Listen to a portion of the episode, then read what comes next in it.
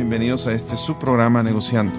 Hoy es un programa diferente. Vamos a entrevistar al doctor Miguel Ruiz. Es un honor que esté con nosotros y también me gustaría presentarles a las personas que nos acompañan. Doctor, bienvenido. Es un gran placer estar aquí. Muy bien, pues muchas gracias por acompañarnos, Fernando.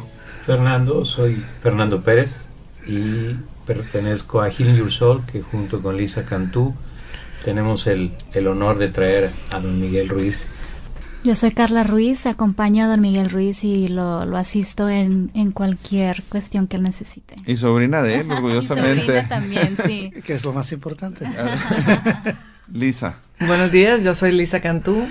Muchas gracias por habernos invitado, Fernando. No, al contrario, gracias a ustedes. Es un honor este, que estén aquí con nosotros, doctor. Y más que todo, es un libro eh, que comentábamos hace poco eh, que ha impactado muchas vidas y que ha sido reconocido en muchas partes. Incluso el hablar que está traducido a más de 40 idiomas, pues nos dice mucho del impacto que ha tenido. Me gustaría brevemente que se presentara usted, que se presentara usted como usted guste, pero más que todo, hay muchas personas que son fans de ustedes. Cuando yo mencioné que iba usted a venir aquí, inmediatamente la gente que trabaja ahí con nosotros, todo el mundo lo conoce, todo el mundo sabe de usted, pero me gustaría que se presentara brevemente. Bueno, pues para mí es un gran placer, como dije anteriormente, estar aquí con ustedes. Este, es un poco difícil hablar sobre mí mismo, porque en, la, en realidad no tengo ni idea de lo que soy. O sea, bueno, yo creo pues, que nadie tenemos idea, sino, así lo vemos filosóficamente, ¿verdad? Sí, o sea, puedo justificar mi existencia Uh, con lo que, pues, con mis memorias, con mis recuerdos. Puedo decir que soy un médico cirujano, este, que soy un autor, que he escrito seis libros, que todos han sido bestsellers. Puedo describir todo lo que he hecho, lo que quisiera hacer, pero en, realidad, pues, eh, no tengo ni idea de lo que soy. Y llegué al momento en que no necesito saberlo. Eso es lo más importante, simplemente soy. Así como el perro no sabe qué es perro, el gato no sabe qué es gato, simplemente existen. O sea, me llamo que, digamos, soy un ser humano masculino, pero son palabras nada más. Pero es importante porque así nos podemos comunicar, así nos podemos identificar y es, es más simple para todos tener un nombre, un nombre que ni siquiera escogimos, pero que respondemos a ese nombre. Cuando nos preguntan, ¿quién eres? Una de las tendencias que tenemos muchas personas a decir, eh, tengo dos hijos, uh -huh. ¿verdad? Cuando realmente soy el padre de dos hijos, sí. ¿verdad? Que es muy diferente y usted está usando la palabra soy, uh -huh. ¿verdad? ¿Quién soy? En esa filosofía de vida que usted nos menciona, eh, una de las preocupaciones de hoy en día es la juventud. O sea, la juventud, si los adultos no sabemos quiénes somos, pues mucho menos la juventud. ¿Qué le pudiera decir usted a los jóvenes? Los jóvenes de hoy en día, nuestros estudiantes, lo que nosotros pretendemos es lograr una formación integral, una formación humanista sobre todo. Más que el tener es el ser, que es una de las partes eh, fuertes de nuestros programas académicos, el trabajar en esa parte. Trabajar con la finalidad de que tengan un impacto en la comunidad. Que sí, que sean excelentes profesionistas, pero que tengan un impacto en la comunidad. ¿Qué le pudiera decir usted a los jóvenes antes de platicar sobre el libro de los cuatro acuerdos, que es muy famoso? Me gustaría brevemente, ¿qué le pudiera decir usted a nuestros jóvenes? Pues es bastante lo que les puedo decir. Este, apenas comienzan su vida, podríamos decir. La, la niñez ya se quedó atrás. Están en, un, en un periodo extraordinario en el, cual pueden explorar la vida en, muchas direcciones muy distintas. O sea, es muy importante para ellos vivir en el presente y disfrutar este presente. Y sí, planear hacia un futuro sin saber exactamente si va a suceder o no va a suceder. Pero lo importante, por, por lo pronto, es que están aquí y tienen una gran oportunidad de superarse en cualquier dirección que ellos quieran. Eh, lo más importante, tal vez, es que entiendan que desde antes de que ellos nacieran, la sociedad ya existía con todas sus reglas, con todas sus leyes, etcétera, etcétera. O sea, la injusticia ya existía, la violencia ya existía, la guerra ya existía. O sea, personalmente nosotros no la creamos, pero aprendimos de todos aquellos que, crea que fueron parte de esa creación. Y lo más importante es que aprendimos a amar de la forma en que ellos aman, o sea, condicionalmente. O sea, yo te amo, sí. Siempre sí, sí, solo sí sucede algo. Sí, solo sí me des algo. Sí, o, sí. o si me dejas controlarte, vamos a ser muy felices. Pero la cosa es que también así nos aman los demás, con condiciones. Ellos nos aman si nosotros hacemos lo que ellos quieran que hagamos, si, si los dejamos que nos controlen. Entonces, si analizamos esa parte, vamos a comprender el porqué de los conflictos, el porqué de la injusticia, el porqué, el porqué de la violencia, inclusive el, porqué de la guerra.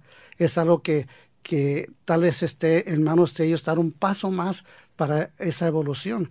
O sea, tienen eh, muchas cosas que dar, muchas cosas que hacer, pero también muchas cosas que recibir.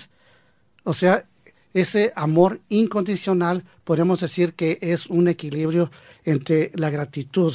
Esa gratitud es por todo lo que están recibiendo aquí. La oportunidad de aprender, la oportunidad de desenvolverse, la oportunidad de crear. Y eso convertirse en generosidad. O sea, lo que están aprendiendo lo van a dar. Usted comentó algo muy importante, que era el hecho de vivir el presente.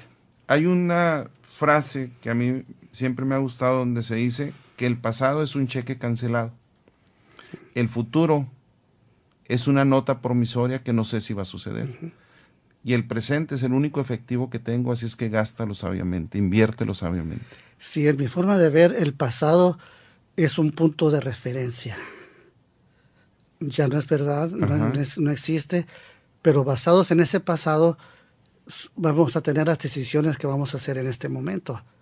O sea, la experiencia que ya hemos tenido la vamos a usar para tomar las, siguientes acciones, para hacer decisiones, porque las decisiones que hagamos siempre van a tener consecuencias, si ya sean buenas o malas, pero van a tener consecuencias.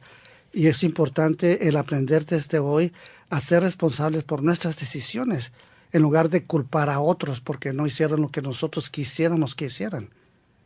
Muy bien, este, pues muchas gracias por la presentación yo tengo aquí en uno de, los puntos que es interesante escucharlo a usted sobre la filosofía tolteca. En su libro, usted menciona un libro de sabiduría tolteca, ¿verdad? Es lo que dice doctor Miguel Ruiz, Los Cuatro Acuerdos, un libro de sabiduría tolteca. ¿Por qué es un libro de sabiduría tolteca? ¿Por qué surge la parte de la filosofía tolteca relacionada con su libro?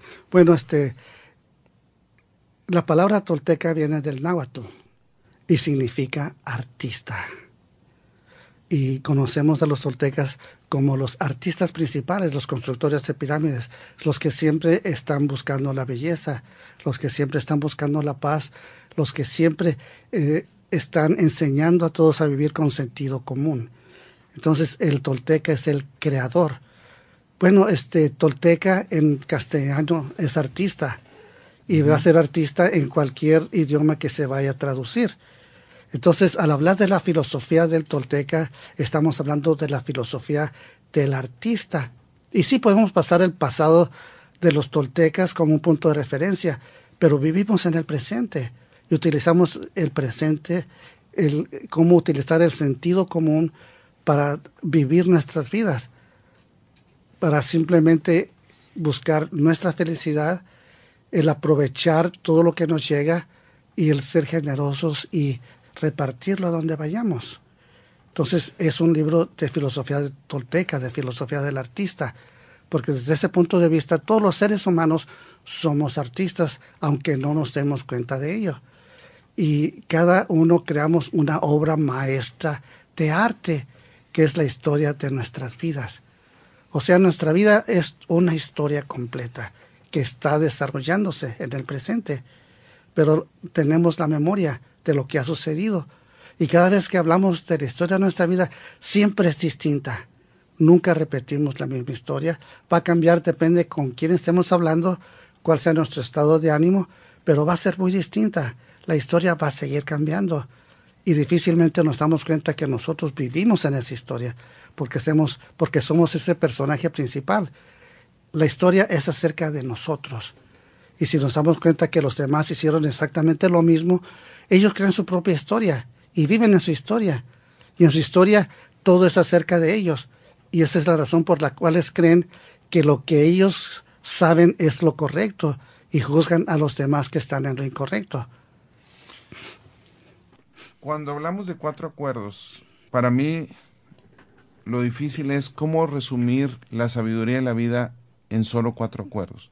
Cuando a un conferencista le dan varias horas para exponer, los puedes poner. Pero cuando le dicen tienes 15 minutos para decir lo mismo que eres capaz de decir en seis horas, en todo un día, en dos días de exposición, y usted es lo que acaba de hacer. O sea, en este libro, una sabiduría que pudiera tomar volúmenes enteros, es capaz de resumirla en cuatro acuerdos. ¿Cómo llegó a esa decisión de resumirla en esos cuatro acuerdos? ¿O cómo, cuál fue el proceso en ese caso? Bueno, ese era exactamente el reto que tenía, porque he visto, pues, como dices, enciclopedias completas sobre el mismo tema, pero son interminables y en realidad resultan muy aburridas.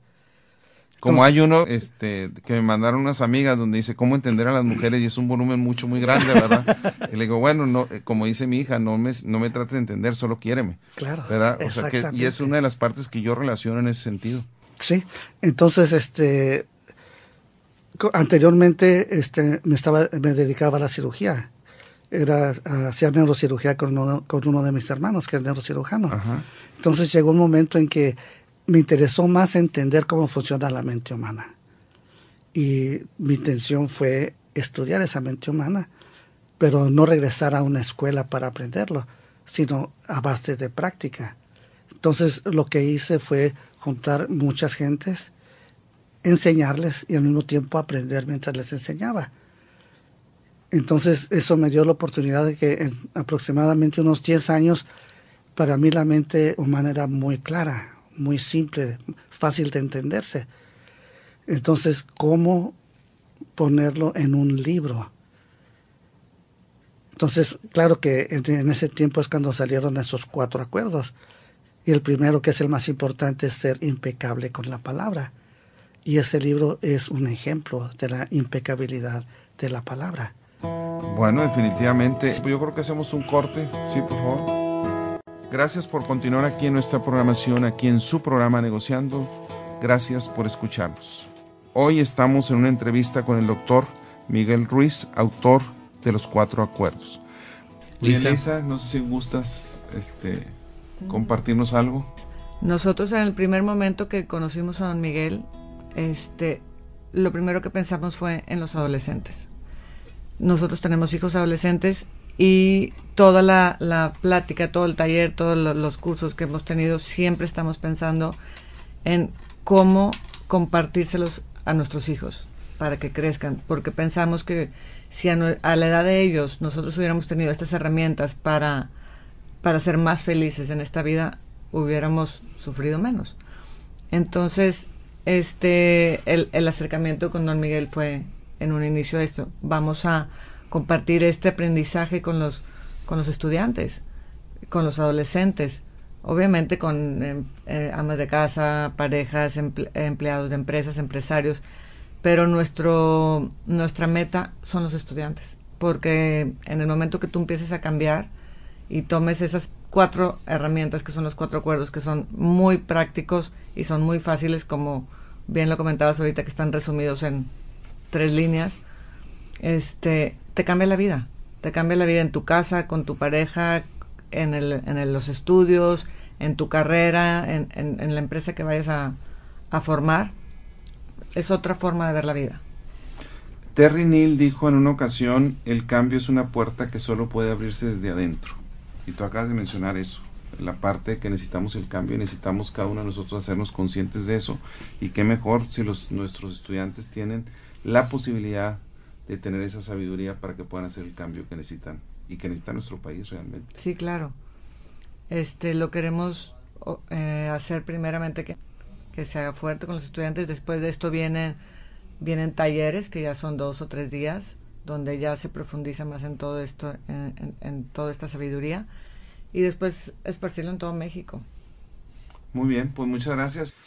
Don Miguel, platíquenos un poquito de los cuatro acuerdos. Vamos a empezar Usted mencionó el primero. Sea impecable con la palabra y donde después menciona que los otros tres están relacionados con ese, ¿verdad? El primero, sea impecable con la palabra. Lo que sale de nuestra boca realmente somos lo que somos. somos de alguna manera está relacionado. ¿Qué nos puede decir de ese primer acuerdo? ¿Cómo llegó a ese primer acuerdo? Bueno, ese es el más importante realmente. Cuando nosotros nacimos no teníamos ningún tipo de conocimiento, no sabíamos nada. Con el tiempo aprendimos a hablar, aprendimos a comunicarnos y muy pronto ese conocimiento creció en nuestra mente y se hizo muy fuerte hasta que eh, tomó el control de todas nuestras acciones. Y todo ese conocimiento está hecho de palabras. Nuestro idioma está hecho de palabras y es lo cual usamos para comunicarnos. Y con esas palabras creamos esa obra maestra de arte que es la historia de nuestra vida. Entonces va a depender de cómo utilicemos la palabra, si esa historia de nuestra vida va a ser agradable o va a estar llena de dramas. Esa historia de nuestra vida va a ser la reacción de lo que estamos percibiendo a cada momento, de los acontecimientos que están sucediendo a nuestro alrededor y de cómo reaccionamos a ellos. Entonces nos damos cuenta qué tan importante es la palabra, porque es lo que está creando toda una realidad, está creando nuestro mundo, como decimos cada cabeza es un mundo. De hecho, usted menciona que las palabras poseen una gran fuerza creadora, crean mundos, realidades, pero sobre todo emociones. Y digamos, por ejemplo, la Biblia. En el principio era la palabra, la palabra estaba, estaba con Dios y todo fue formado por la palabra. En ese caso no es la palabra hablada, sino es la intención, es el intento de ese poder, que al tomar eh, acción empezó a crear todo. Entonces nosotros lo percibimos y al percibirlo eh, creamos la palabra hablada. Entonces creamos el idioma y con eso creamos todo un universo que es una copia del universo que existe fuera de nosotros. Pero este es únicamente en nuestra mente, en nuestro cerebro. Es una imagen, por lo tanto, esa realidad es virtual.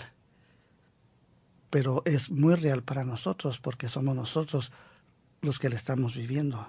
¿Qué relación habría entre el primer acuerdo y la comunicación que debe haber entre los seres humanos? Pues eso es extremadamente importante porque utilizamos la atención, que es una parte de la mente que nos sirve para enfocarnos en lo que queremos percibir y hacer a un lado todo aquello que no queremos percibir. Entonces, por medio de esa atención, aprendemos y enseñamos. Nos comunicamos con los demás seres humanos y nos comunicamos con esa simbología de, que es de sonidos y de letras. Y, de esa forma nos comunicamos y nos ponemos de acuerdo con los demás, con las demás personas. Y empezamos a crear, creamos familias, creamos comunidades, creamos naciones y siempre estamos creando. Y es la palabra en acción la que está poniendo juntos a todos los seres humanos para crear toda una sociedad, una serie de sociedades. Usted mencionaba ahorita que cuando nacemos no tenemos conocimiento y que vamos aprendiendo sobre esto. Hay un tema este, que nosotros hemos tratado en, en este programa de radio que es la dificultad muchas veces de aprender a desaprender. Hay cosas que hemos aprendido equivocadamente y que algunas veces es preferible empezar de cero, pero me cuesta mucho trabajo el desaprender algunas cosas que a lo mejor no me ayudan en mi vida. Eso es exactamente lo que este libro de los cuatro acuerdos está haciendo. Con simple cuatro acuerdos es un reto hacia todo lo que hemos aprendido, hacia todo lo, lo automático, hacia todas las mentiras que existen en nuestro cerebro. Entonces, una vez que nos damos cuenta, el proceso de desaprender se inicia. Entonces, el poder de la duda es el que nos va a ayudar a desaprender hacer, haciendo una recopilación, una, este, eh, ver, eh, ver lo que creemos y ponerlo en duda y ver si lo, que sobrevive, lo que sobreviva a la duda va a ser la verdad para nosotros y es lo que vamos a mantener. Y todo aquello que no sobreviva a la duda es lo que vamos a desechar. Y es como empezar de cero de nuevo. A mí una de las cosas que me sorprende mucho en ser impecable con la palabra es la parte donde usted menciona sobre hay personas muy quejosas, hay personas que se quejan, que se hacen las víctimas. ¿Cómo realmente eh, que a final de cuentas son críticas que nos hacemos nosotros mismos, y, pero ponemos la responsabilidad de los demás. Desgraciadamente, como seres humanos, no nos hacemos responsables de nuestros propios actos y le atribuimos a alguien más, muchas a nuestros padres, a nuestra pareja, a nuestros hijos, al gobierno, a la sociedad. Siempre encontramos a quien pasarle la responsabilidad de algo que nosotros mismos somos responsables. Eso es exactamente el, el principal problema, que aprendemos a amar con condiciones. Que era lo que nos mencionaba ahorita hace un rato. O sea, yo te amo si me dejas controlarte. Bueno, desde niños vimos cómo la, la, sociedad este, interactúa, cómo actúan nuestros padres, este, nuestra familia, los vecinos, etcétera. Y es lo que aprendemos. Siempre nos damos cuenta cómo la gente está sufriendo. O sea, el sufrimiento se convierte en algo normal. Al crecer queremos ser como los adultos y empezamos a sufrir como ellos. Hasta cierto punto es como una competencia a ver quién sufre más, quién se va a quejar más de lo que me está pasando. Y ahí está incluidas todas las injusticias, violencia, etcétera, etcétera. Pero es algo que practicamos desde pequeños. Y, para eso somos buenos. Eh, claro que queremos ser hasta que llegamos a ser eso que queremos ser. Sin embargo, no es lo que somos. O sea, practicamos la ira, practicamos este, la envidia, practicamos este, las quejas, como dices, y lo hacemos tan bien que se hace automático. Ya de cualquier cosa, automáticamente reaccionamos de esa forma.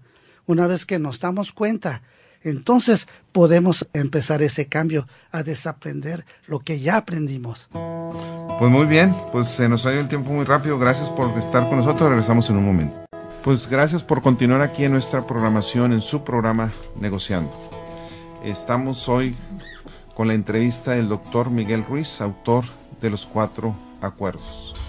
Eh, don Miguel, hablábamos hace un momento del primer acuerdo, el ser impecable con la palabra. Y vamos a hablar ahora del segundo acuerdo, no te tomes nada personalmente creo que este Lisa la veo con muchos deseos de hablar. porque este es. Esperemos que hayas estudiado, Lisa. Entonces vamos a ver. Es que es mi acuerdo preferido. Este acuerdo me cambió la vida. Yo antes, digo, no es que ya lo haya superado, pero lo estoy trabajando mucho. Todo me lo tomaba personal. Todo, todo me, si me veía feo, era súper sentida todo el mundo me decía, es que eres súper sentida. Y yo, pues es que me estás diciendo así, o me estás viendo así, o, o sucedían cosas, y era todo, yo sentía que yo era el centro de atención. Aquí te das cuenta que tú no eres el centro de atención. O sea, ellos están haciendo todo lo demás por, por experiencias de ellos. Y, esa es la forma de expresarlo. No es porque soy yo, Lisa Cantú. Entonces, ahora alguien se enoja o alguien está malhumorado y me está queriendo sacar de mi centro y, lo observo. Y digo, ay, él está pasando por un mal momento, ella está pasando o, está en una situación que le está recordando algo de, una experiencia pasada, pero ya no es contra mí. Entonces mi vida cambió del cielo a la tierra al momento de, de, de poner en práctica este, este acuerdo. Fíjate, don Miguel, usted, usted nos pone, nada de lo que los demás hacen es por ti, sino realmente lo hacen por ellos. Y es una cuestión que muchas veces nos olvida y pensamos, como decía Elisa, que de alguna manera nos están atacando o lo están haciendo contra nosotros, cuando incluso muchas veces es simplemente por las creencias que ellos tienen. Sí, puedes decir que este, así como todas las personas que nosotros conocemos son únicamente personajes secundarios en nuestra historia, nosotros somos personajes secundarios en la historia de ellos.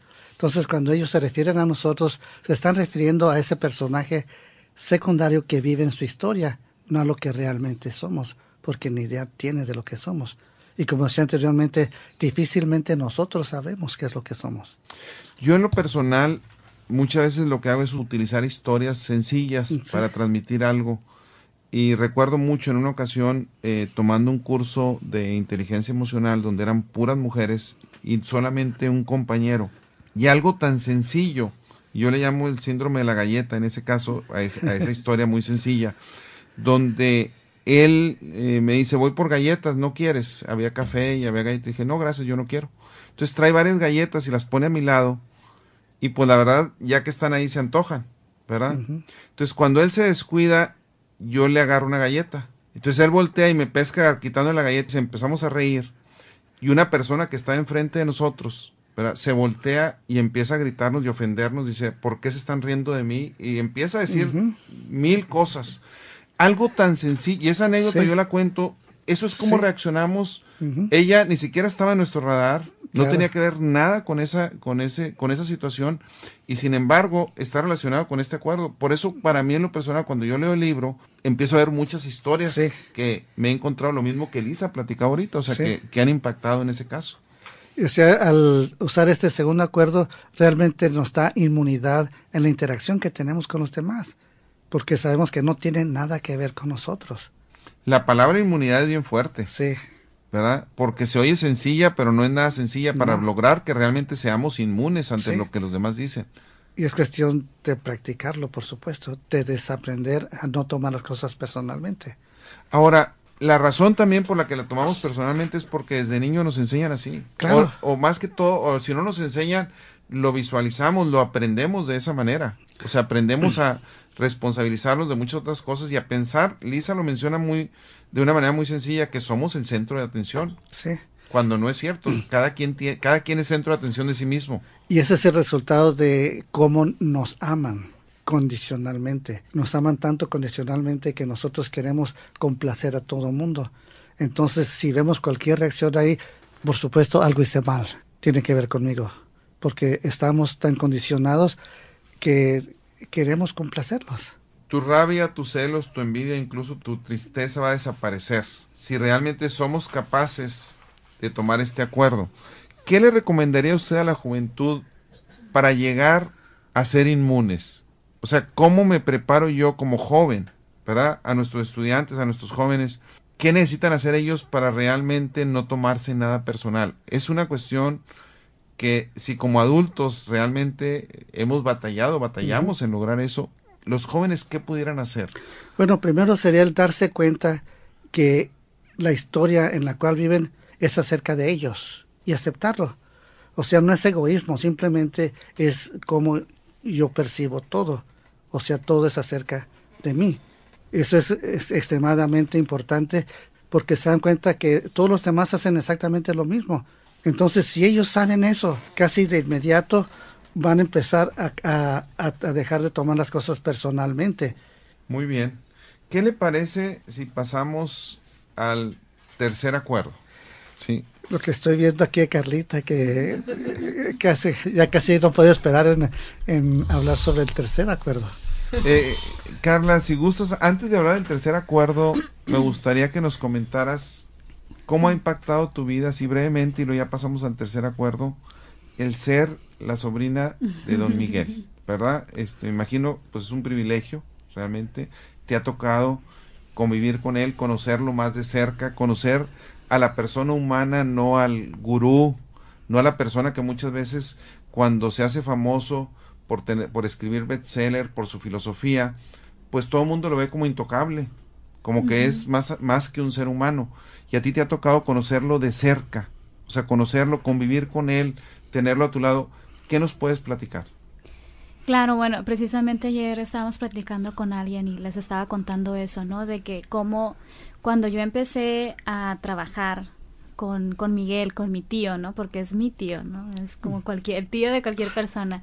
Este, yo la imagen que tenía de él era eh, del, del, tío que va a tu cumpleaños, a las piñatas, a las fiestas familiares, ¿no? Entonces, en, en realidad, eh, sí sabes que hay un, un que hay cierto alcance, ¿no? Que tiene cierta influencia, pero eh, al verlo de cerca, ¿no? Al, al realmente hablar con gente y ver los cambios y todo en, en un aspecto positivo, ¿no? Eh, en lo personal no me ha tocado nada negativo, no me ha tocado que alguien diga algo algo malo, ¿no? Entonces, este es algo es algo bien bonito, eh, es algo eh, que en lo personal digo, si en, si en mi, en mi familia, ¿no? En, en mi caso tan personal se puede dar, también se puede dar en cualquier otra familia y con cualquier otra persona. Y si llegaran a decir algo negativo, pues no te lo tomes personal, ¿verdad? Claro. Hay que conocer la historia, ¿no? Que se están haciendo. Muy bien, pues muchas gracias. Este, ahora sí, el tercer acuerdo. No haga suposiciones. No haga suposiciones. Para, para mí es muy importante este acuerdo porque eh, siento que al practicarlo te evitas muchos conflictos, ¿no? Eh, al no hacer suposiciones, eh, realmente estás viendo las cosas desde una manera más eh, directa y desde una manera de la verdad, ¿no? Pero para llegar a esto es, eh, uno, haciendo preguntas hacia los demás, y no, no, no creer las historias que tú te estás creando, ¿no? Eh, y va muy relacionado también con la palabra y con, lo que dice eh, Miguel, que somos artistas y que nuestra naturaleza es crear, ¿no? Y parte de eso, pues, es crear historias. Ahora, si les creemos, eh, ya es otra parte y es donde entran los, los conflictos y, y los problemas. Ahora, don Miguel, usted nos menciona, gracias Carlita, este, que muchas veces suponemos que las otras personas saben lo que queremos, ¿verdad? Y que desafortunadamente, o que nosotros pensamos que sabemos lo que quieren, ¿verdad? Hay un libro que a mí también, hablando, no sé si usted haya tenido oportunidad de leerlo, ahorita me vino a la mente, porque mi hija ahorita lo está, lo está leyendo. Y me pidió leerlo, pues lógicamente cuando empieza a tener una relación de noviazgo, este, se llama Los cinco lenguajes del amor, de Gary Chapman. Y es un libro que habla sobre que todos tenemos diferentes lenguajes y trata de quitar esas suposiciones que puedo hacer que conozco a la otra persona cuando realmente no la conozco, ¿verdad? ¿Qué nos puede decir usted al no hacer suposiciones? ¿Cómo podemos aprender a saber qué es lo que la otra persona quiere realmente? O sea, va a ser literalmente imposible saber qué es lo que otra persona quiere o no quiere. O sea, todo es acerca de explorar, ver acciones y reacciones y tomar las, las propias conclusiones. Este, uno de los libros que, que, que he escrito es La maestría del amor. Así es. Y ese es, es, uno que siempre recomiendo que todos lo lean antes de que se metan en ese tipo de relaciones.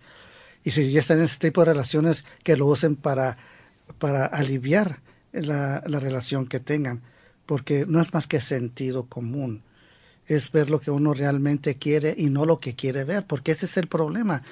Nosotros vemos en otra persona lo que nosotros queremos ver y aunque nos digan la verdad desde un principio, la negamos, no la escuchamos.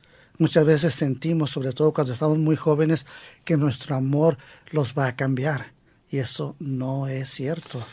El hombre se casa pensando que la mujer no va a cambiar y la mujer se casa pensando que va a hacer cambiar al hombre. Bueno, es un dicho que un amigo mío dice. Usted acaba de mencionar este algo que es muy cierto. Cuando hablamos de la, de la maestría del amor, eh, yo le comentaba a usted que una de las frases que a mí me impactó era el hecho de que dice, ¿por qué si te gustan los perros, por qué seleccionas un gato? ¿Verdad? ¿Por qué tendemos a hacer, este, si nos gustan ciertas cosas, por qué tendemos a escoger parejas que a lo mejor no coinciden con nosotros? Y es, y es algo, y mucho tiene que ver con lo que ya traemos nosotros de nuestros antecedentes como personas. Si es que no queremos ver la verdad. Y como decíamos, pensamos que nuestro amor los va a cambiar y los va a hacer a nuestra manera. Y la razón por la cual creemos eso es porque amamos con condiciones si tú cambias, te amo. Y si no, yo te voy a hacer que cambies. Así es, para poder amarte. Muy bien, pues gracias por estar con nosotros. Regresamos en un minuto. Gracias por continuar con nosotros aquí en su programa Negociando.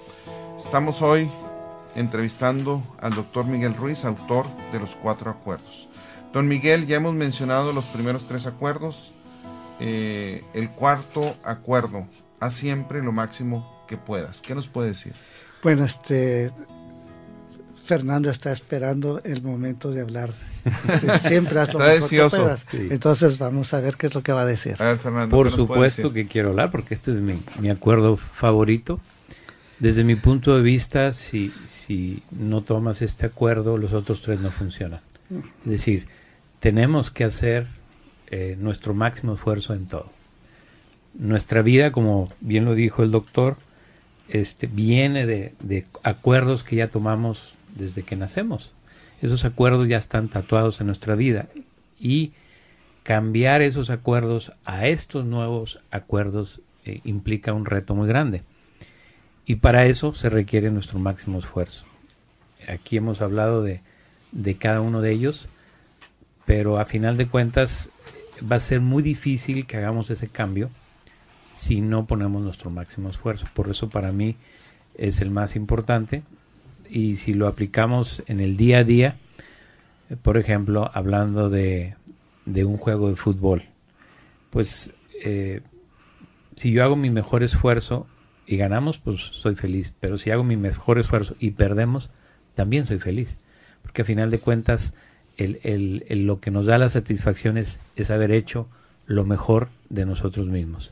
Lo mismo en el estudio, se puede aplicar, oye, pues yo le eché todas las ganas del mundo y saqué un 6 o un 7. Eso nos debe de tener satisfechos porque eh, el resultado no importa. Lo que importa es la actitud y las ganas que le ponemos a, lo que hacemos. Entonces, por eso para mí es, es el acuerdo más, más importante y el que a mí me ha hecho cambiar. Eh, porque si cualquier cosa que hagamos lo hacemos con, con ese amor, yo creo que todo cambia. Y de hecho, pues si pudiéramos resumir la filosofía del doctor Ruiz, eh, se trata de, amor incondicional. Ese amor incondicional que genera un cambio en, nosotros. Muchas gracias, Fernando. Fíjate que lo que acabas de mencionar ahorita, eh, a mí me, en lo personal me recuerda, eh, yo no juego golf, pero alguna vez he practicado, he jugado a gogo, este, con jugadores que sí saben. Y una de las cosas que todo el mundo me menciona acerca del golf es el hecho de que es una mejora personal. De si yo puedo ir jugando mejor cada vez, independientemente de lo que jueguen los demás, porque es algo que depende el juego de mí, nada más. Y yo veo aquí, don Miguel, que usted menciona, dice, hacer lo mejor posible no significa que tú y yo tengamos que hacerlo de la misma manera. Claro. Sino cada quien a su manera y ni siquiera que mis respuestas en estos momentos puedan ser iguales, pueden cambiar incluso. Y eso para mí es impactante el hecho de que cada uno va a su propio ritmo, de que cada uno puede lograr su propia mejora y puede haber diferencias, pero al final de cuentas yo estoy haciendo lo mejor por mí mismo y lo mejor de mí mismo estoy dando para que para lograr este acuerdo. Sí, para mí este es, eh, es muy, muy importante porque es la forma en que manifestamos nuestras ideas, lo que deseamos, lo que queremos. Podemos tener miles de ideas en nuestra mente, pero si no tomamos la acción, nunca las vamos a manifestar. Si tomamos la acción, entonces se van a manifestar y van a hacer un cambio. Entonces, si nos damos cuenta, todo lo que está a nuestro alrededor, primero existió una imaginación de alguien y con la acción lo hicieron real. Es así como formamos todas las civilizaciones que han existido en nuestro, en nuestro planeta, desde asirios, sumerios, este, griegos, romanos, egipcios, toltecas, mexicas, etcétera. Primero existe en la imaginación y creamos toda una civilización. Actualmente vemos computadoras, vemos aeroplanos, todo eso es creación de los artistas, de los toltecas, que ponen en acción las ideas y vemos cómo sigue evolucionando. Es muy importante para mí. Muy bien, pues muchas gracias. Este, me gustaría para concluir, ya mencionamos los cuatro acuerdos, hay eh, dos cosas que en lo personal a mí me interesa preguntarle y es, hay una parte que es importante que es importante en cada persona, que es la autoestima. Sí. ¿verdad? Cuando hablamos de los cuatro acuerdos, ¿cómo a una persona o cómo a un muchacho le pueden impactar a mejorar, a elevar su autoestima, que es una parte que considero vital para que realmente podamos como personas salir adelante? Me gusta muchísimo tu pregunta y la respuesta es el amor incondicional.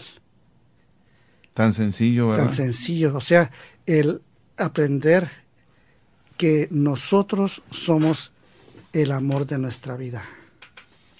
Las demás personas llegan a nuestra vida, pero se van a ir. Por cualquier razón, están de paso. Sin embargo, nuestro cuerpo está con nosotros desde la concepción hasta el día que lo dejemos. Va a estar siempre, siempre con nosotros. Entonces debemos aprender que el amor de nuestra vida es nuestro cuerpo y hacer todo, todo lo posible para satisfacer nuestro cuerpo. Eso es extremadamente importante. Cuando amamos condicionalmente, entonces cuando no somos lo que quisiéramos ser, tenemos que ser castigados. Y el castigo es el autorrechazo. Con el autorrechazo, nuestra autoestima disminuye y sigue disminuyendo. Las opiniones de todos los demás van a ayudar a que nuestra autoestima siga disminuyendo.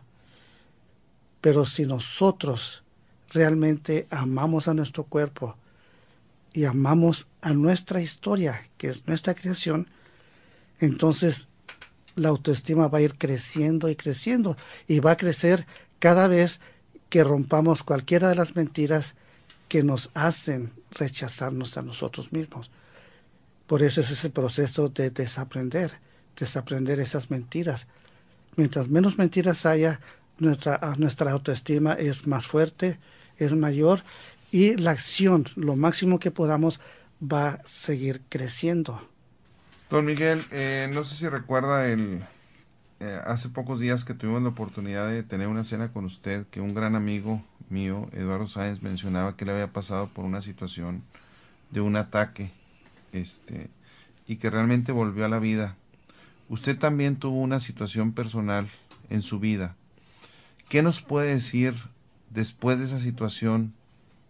¿Cómo ha cambiado su vida? Algo, un proceso que es difícil, eh, por lo que usted nos platicaba a la edad de 49 años que sucede en su vida, un ataque, y sin embargo fue capaz de sobrepasar esos momentos difíciles y el dedicarse usted a transmitir su filosofía, no solo en México, sino en cualquier parte del mundo, a final de cuentas, a impactar a la humanidad. Sí, mira, afortunadamente este, el, los cuernos ya, ya habían salido cinco años atrás y este, yo estaba completamente en paz conmigo mismo. Y sucedió que este, ese día, 28 de febrero del 2002, a las 4 de mañana, amanecí con un fuerte dolor en el pecho. Obviamente un ataque cardíaco, pero fue un ataque cardíaco masivo. Entonces, este, en cuanto me desperté y tuve ese dolor, sentí mucho entusiasmo. Me sentí muy contento por fin voy a tener esta experiencia. Entonces hablé con, con, este, mi manager y les, le dije que les llamara a todos porque les iba a dar mi última lección, el cómo dejar el cuerpo humano. Desafortunadamente no pensé que en cuidados intensivos no dejan entrar a nadie. Sin embargo, este, mi hijo José llegó a tiempo y hablé con él. Cuando él llegó tenía todos esos tubos, estaba, mi cuerpo ya se, estaba hinchando. Y cuando llegó, este, tenía, estaba lleno de lágrimas y estaba eh, muy lloroso. Lo que hice fue levantarme lo más que pude y le dije, mi hijo, así es como vas a celebrar la muerte de tu padre. Salte, componte y luego regresa porque tengo algo muy, importante que decirte. Entonces, eh, pues salió, pero cuando regresó era completamente distinto. Entonces llegó y me dijo, este, discúlpame, este, no me di cuenta de, mi egoísmo, el quitarte los últimos momentos con, con, todo mi dolor. Y este, lo que hice fue mentalmente cambiarme y ver que era yo el que me estaba muriendo, inclusive que ya me había muerto. Entonces vi cómo te reaccionabas tú con esa tristeza, dejando de escribir, dejando de, dar conferencias y no queriendo saber nada de nadie. Y dice, no, ya aprendí la lección, la muerte es completamente natural, entonces eres libre de irte cuando, cuando quieras. Después caí en coma por nueve meses y al despertar eh, recibí la noticia de que vivía únicamente con el 16% de la capacidad cardíaca. Únicamente sangre para cerebro, corazón y pulmones. Y el resto del cuerpo, pues, sufrimiento, o sea, dolor físico. Sin embargo, nadie notó eso. El doctor me dijo que tal vez viviera un año más si tenía suerte. Bueno, siete años y medio, seguía dando conferencias, seguía este, haciendo mis viajes y todo eso, hasta que, porque no me, no me, no me moría, pero nadie notaba, nadie notaba que vivía con ese dolor físico, hasta que finalmente en el 2010 tuve trasplante y tengo un corazón nuevo. Y desde entonces no he parado de dar conferencias por todo el mundo. No, pues qué bueno este, el tener ese privilegio y esa oportunidad de escucharlo. Pues se nos ha agotado el tiempo. No sé si algo, algún comentario de unos brevemente. Eh, estábamos. La duda que tenía era si habías estado en coma nueve semanas o nueve meses. Nueve semanas. Nueve semanas. ok. okay. Y bueno, ahora tiene un, un corazón de una niña de 19 años. No, tiene 25 ya. Ah, ah. pero... tenía, tenía 20 cuando, cuando lo recibí. Jovenazo, entonces todavía tenemos muchos años de Don Miguel. pues muchas gracias, Don Miguel, muchas gracias, este, Carla, muchas gracias, Fernando, muchas gracias, Lisa, por estar aquí con nosotros. Este, tengan ustedes muy buenas tardes, los invitamos a continuar con nuestra programación.